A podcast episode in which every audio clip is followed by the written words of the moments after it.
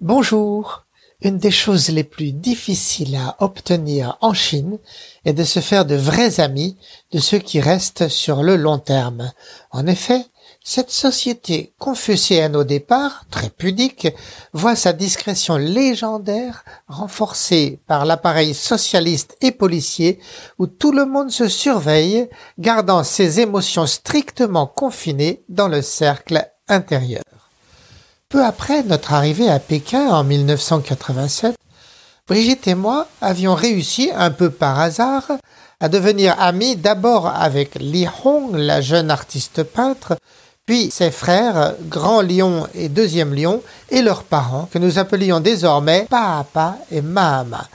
Pendant toutes les années 90, nous avions vu cette famille s'enrichir très rapidement, troquant dans l'intervalle l'appartement étroit mal éclairé et incommode qu'ils habitaient sur Sanlitun pour un luxueux loft avec vue sur un parc, décoré par un architecte d'intérieur au cou à vous faire dresser les cheveux sur la tête. Notre relation était donc heureuse, euh, consolidée par l'arrivée de nos deux enfants qu'en bons chinois, ils adoraient. Mais les choses s'étaient gâtées à mesure que le parti unique reprenait l'emprise perdue lors du massacre de la place Tiananmen durant cette nuit maléfique du 4 juin 1989 où l'armée avait tiré sur la foule faisant des milliers de morts. Au tournant du siècle, les libertés reculaient dans la rue comme dans les médias et dans les quartiers sous la surveillance peu discrète des policiers en kaki omniprésents et des petits vieux à brassard rouge à chaque carrefour à chaque entrée d'immeuble, volontaires qui rapportaient tout sur tout le monde à la police secrète. Aussi, entre Papa, Mama, les deux fils et nous, le lien s'était distendu depuis que Deuxième Lion avait reçu sa carte du parti, ce qui lui ouvrait tout grand les portes de toutes les carrières, mais le forçait à faire des choix, y compris dans ses amitiés. Avec Li Hong l'aîné aussi, on se parlait moins qu'avant, mais là, c'était par la force des choses, puisqu'elle se trouvait à 9000 kilomètres de là, à Sydney, émigrée volontaire pour y mener sa carrière d'artiste. Depuis 2000, donc, avec Deuxième Lion, on ne se voyait plus, et quand j'appelais, Yen Yen, sa jeune épouse, me déclarait qu'il était en voyage d'affaires. Après six interminables années, en 2006 enfin, Grand Lion nous rappela pour nous annoncer la grande nouvelle. Deuxième Lion et Yen Yen vivaient désormais à la campagne près de Miyun et seraient heureux de nous y recevoir. Sans nous le faire dire deux fois, nous prîmes rendez-vous et sautâmes dans la Toyota 4x4 pour aller les voir. Sur une colline boisée, avec vue sur un lac artificiel, nos amis habitaient un manoir flambant neuf, bâti suivant les canons de la véritable fortune chinoise, c'est-à-dire celle qui joue la force tranquille sans en rajouter ni se vanter. La façade un peu austère était de pierre grise dont la perspective apparaissait au bout d'une allée de jeunes cyprès. À l'intérieur, au fond du large vestibule, s'envolait un majestueux escalier de tuftes qui habillait aussi les cheminées dans le salon et dans chaque chambre. Le mobilier était de style chinois contemporain, lourd et profond, associant le bois, le gros cuir marron, le cristal et le plaqué or.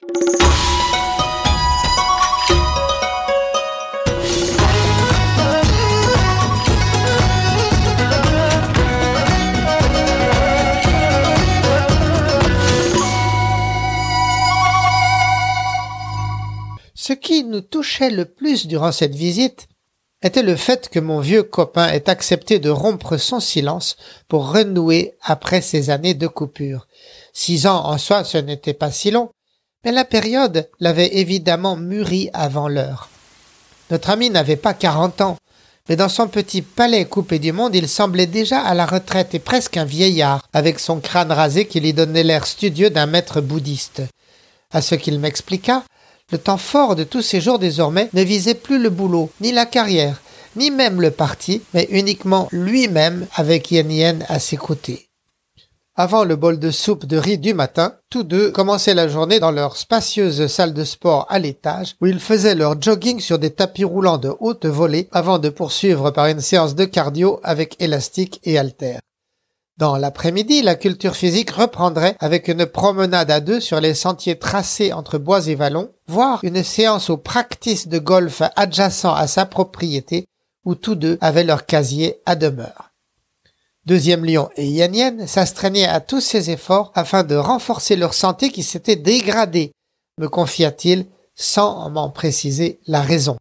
Et de fait, par rapport à l'an 2000 où nous l'avions vu pour la dernière fois, il apparaissait plus enveloppé et le visage plus tendu. Jusqu'alors, nous étions admiratifs de son évident succès et soulagés de voir qu'après ce sévère hiatus, l'amitié reprenait le dessus. Mais ce jour-là, un malaise nous gagna sur sa santé déclinante et la perte de son naturel volubile et enjoué. Et puis la stupéfaction me gagna quand il m'annonça sans nulle fierté, presque avec lassitude, que désormais quatre à cinq heures par jour, il travaillait à rectifier sa vie et cultiver la sagesse au sens asiatique du terme. Deuxième lion étudiait Confucius, Mencius et Zhuangzi, le maître taoïste, sur son bureau de tech et d'acajou, il me montra différentes versions de ces grands classiques qu'il annotait au crayon et dont il comparait les traductions en chinois moderne. Mais, lui demandai-je, sa vie d'hier, Pékin et ses copains, ne lui manquait-il pas? Organiser un festival de rock n'avait-il pas plus d'intérêt pour lui à ce jour?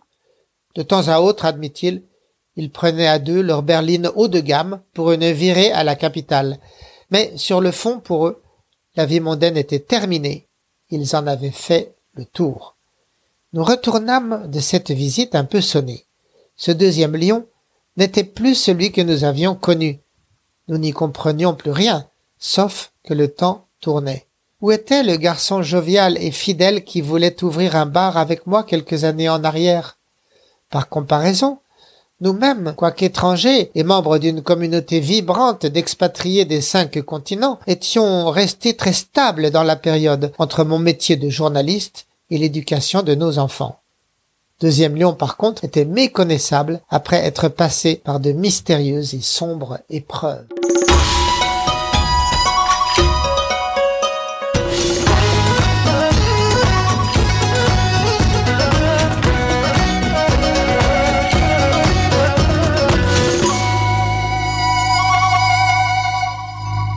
L'année suivante, en 2007, vit la mort de Papa, et à cette occasion bien des choses s'éclairèrent. Mahama, Grand Lion et Deuxième Lion restèrent discrètes sur la maladie qui emportait le patriarche, vraisemblablement un cancer. Les derniers mois, en 2006, son ventre s'était arrondi en menaçante demi-sphère, tandis que ses membres se décharnaient. Alerté dès l'automne, nous lui avions rendu plusieurs visites au duplex familial, puis à l'hôpital, Dès décembre, Mahama nous prévenait que pour trois semaines, il serait indisponible du fait d'un traitement dur. Quand nous pouvions le voir, Papa restait fidèle à lui-même, serein, poussant même parfois une petite blague sur l'équipe au pouvoir, comme pour nous rassurer et nous mentir par politesse sur sa santé au bord du grand saut vers l'inconnu. Il ne se plaignait pas, mais attendait la mort. Puis ce fut le décès, et la crémation dans un funérarium au bord du cinquième boulevard périphérique. Avec la famille et les proches, nous étions en petit comité. Mahama, digne et silencieuse en habit blanc de deuil, Grand Lion, maigre et muet comme de coutume, Deuxième Lion avec sa femme et même Li Hong, sa sœur, revenue en catastrophe de Sydney. Avec Brigitte et Héloïse, notre fille, nous étions les seuls occidentaux invités.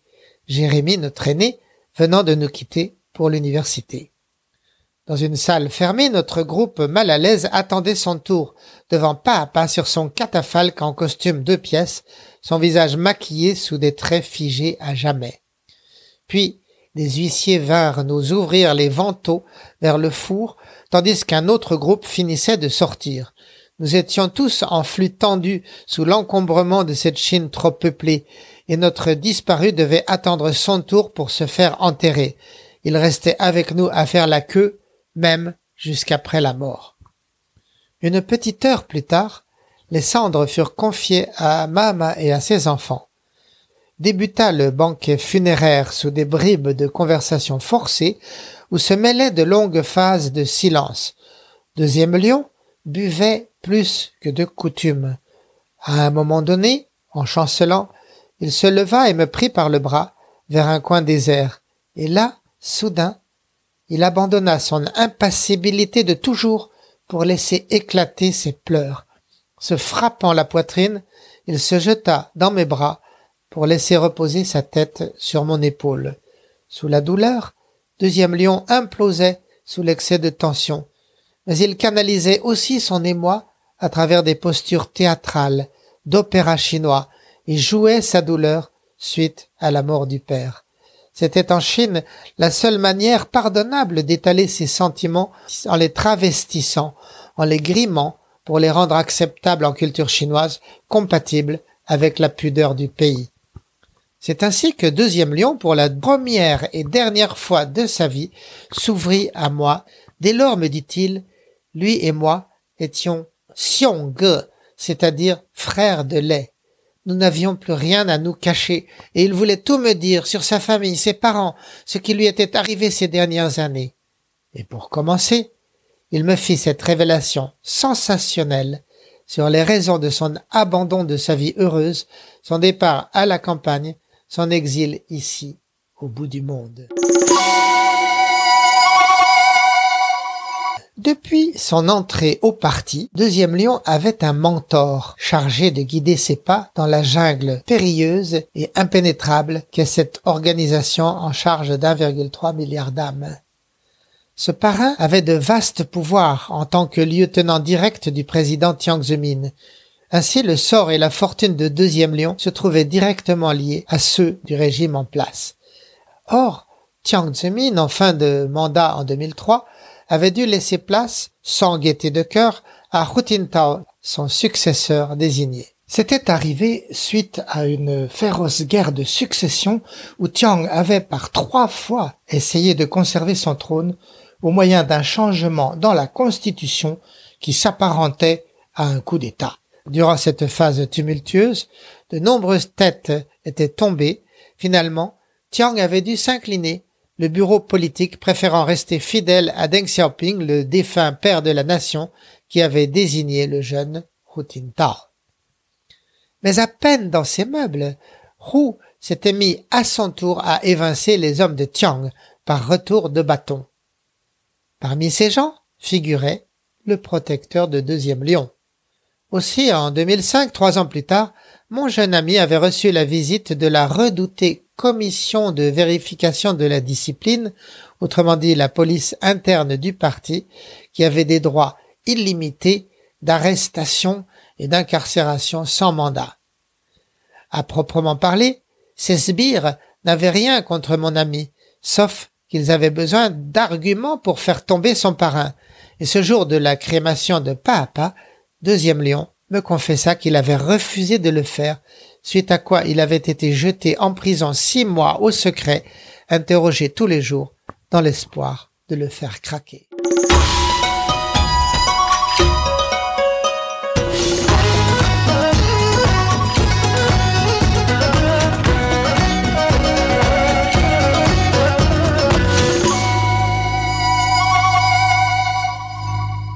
Malheureusement pour lui, Deuxième Lion avait bien sûr, comme tout le monde dans son univers politique, des choses à se reprocher en lien avec l'origine de sa fortune. Durant les réunions de cellules du parti avec ses camarades, il parlait de beaucoup plus de choses que de simples campagnes idéologiques ou de slogans. On se confiait aussi des secrets bancaires ou boursiers, d'actions qui allaient quintupler ou décupler le lendemain, de terrains ou d'usines à privatiser pour un yuan symbolique au bénéfice des camarades qui les achèteraient sans risque sous l'ombrelle protectrice du parti. Bien sûr, à toutes fins utiles, l'organisation conservait dans sa manche la trace de ces agissements qui étaient des délits d'initiés réprimés par la loi, mais la loi n'était jamais appliquée. C'était la règle du jeu. Quand il lui plairait au parti, il ressortirait ses preuves qui lui permettraient de faire pression sur les cadres et parfois de les faire chuter. Ce genre de règlement de compte se produisait à chaque passation de pouvoir, tous les dix ans. Alors un nouvel empereur rouge reprenait les rênes et nommait ses fidèles au poste clé, suivi d'un jeu de chaises musicales pour des millions de cadres à travers l'empire. À tout niveau, ceux se retrouvant debout au moment où stoppait la musique, c'est-à-dire les gens trop mouillés dans le soutien du président sortant, non seulement perdaient leur job, mais risquaient aussi leur liberté, condamnés sous prétexte de corruption. Dans cette vilaine affaire, Deuxième Lion ne s'en tira pas si mal.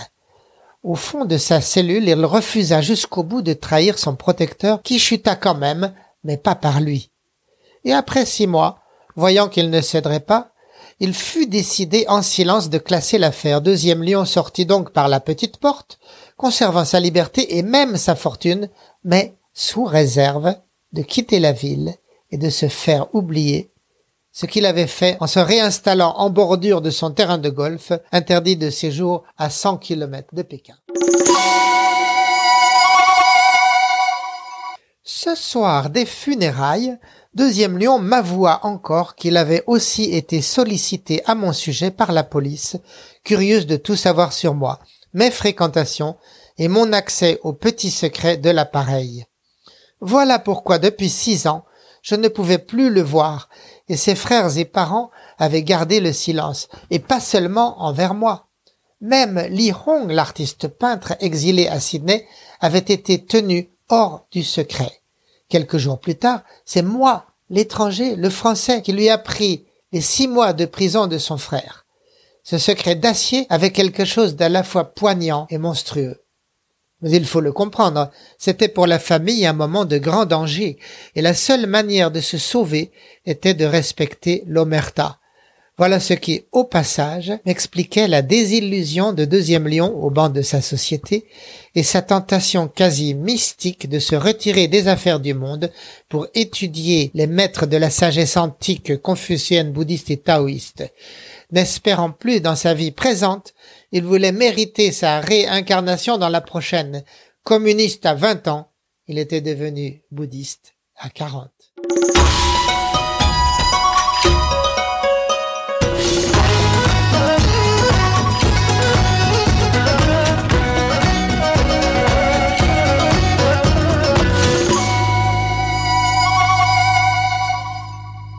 Cela me fit réfléchir sur la destinée de ma seconde famille chinoise que j'avais connue pendant plus de trente ans. Le tableau final m'apparaissait contrasté, certains pourraient même le qualifier de tragique. En même temps, je ne pouvais m'empêcher de dresser un parallèle entre cette famille et la Chine tout entière, à travers un certain nombre de traits que je distinguais chez l'un et qui s'appliquaient aussi chez l'autre. Il y avait certes eu beaucoup de richesses accumulées au cours de ces trois décennies chez papa, mama et leurs enfants. Personne ne savait ni ne demandait l'origine de leur fortune, mais elle était bien là dans les beaux logis, les bons voyages d'agrément, les belles voitures. À des niveaux divers, toute la Chine avait connu cet élan inespéré et mystérieux de postérité. Mais par quelles épreuves notre famille chinoise était-elle passée et quels stigmates portait-elle maintenant? Le père était mort d'un cancer, tout comme sa belle-fille, ce dont Grand Lion son mari ne s'était jamais remis, préférant vivre seul le reste de ses jours. Et deuxième Lion le cadet, quoique d'une fidélité exemplaire envers le parti, avait été embastillé et banni juste par un caprice de l'histoire, et cela ressemblait fort à l'histoire de la Chine elle-même. Ensuite, entre les trois enfants, le bonheur conjugal n'avait pas été au mieux distribué. Seul deuxième lion était bien marié. Grand lion était resté seul et Liron malheureuse avec un époux mal assorti. Or, la Chine entière a évolué pareillement sous cet angle, avec des mariages en chute libre, trois millions de divorces par an, et une confiance très érodée dans les rapports entre hommes et femmes. Après ces trente ans de progrès social, la famille restait sans petits-enfants, sauf celui de Li Hong en Australie, mais son garçon, obstinément anglophone, refusait tout lien avec la Chine, même avec ses oncles et grands-mères, faute de maîtriser leur langue, et peut-être mécontent du grand froid régnant entre sa mère et la branche chinoise de la famille. Mais toute cette branche, la famille pékinoise, était à présent condamnée à vieillir et à s'éteindre sans descendance. Or ce trait, on le retrouve partout aussi en Chine, et les familles désormais se contentent d'un seul enfant sans vouloir en faire davantage. Résultat, d'ici vingt ans, la Chine s'attend à être un pays aux cheveux blancs avec un jeune adulte pour quatre grisonnants à la retraite. En fin de compte, je reste frappé par ce parallélisme de destin depuis 30 ans entre ce pays et notre famille d'adoption. L'argent continue à entrer à flot en Chine, mais la vieillesse et la solitude entrent avec elle. Et derrière tout cela, je vois l'ombre du parti, aveugle machine, qui crée et multiplie les fortunes parmi ses fidèles, mais qui un jour, tôt ou tard, les destitue et fait disparaître. Le parti que les hommes aiment, mais qui n'aime que lui-même, et qui finit invariablement par les dévorer sans pouvoir s'en empêcher. Voilà, c'était l'histoire de deuxième lion, mon frère de lait, et de sa famille qui fut la nôtre en Chine. Je vous reviens dans une semaine sur un sujet tout neuf. À bientôt, les amis.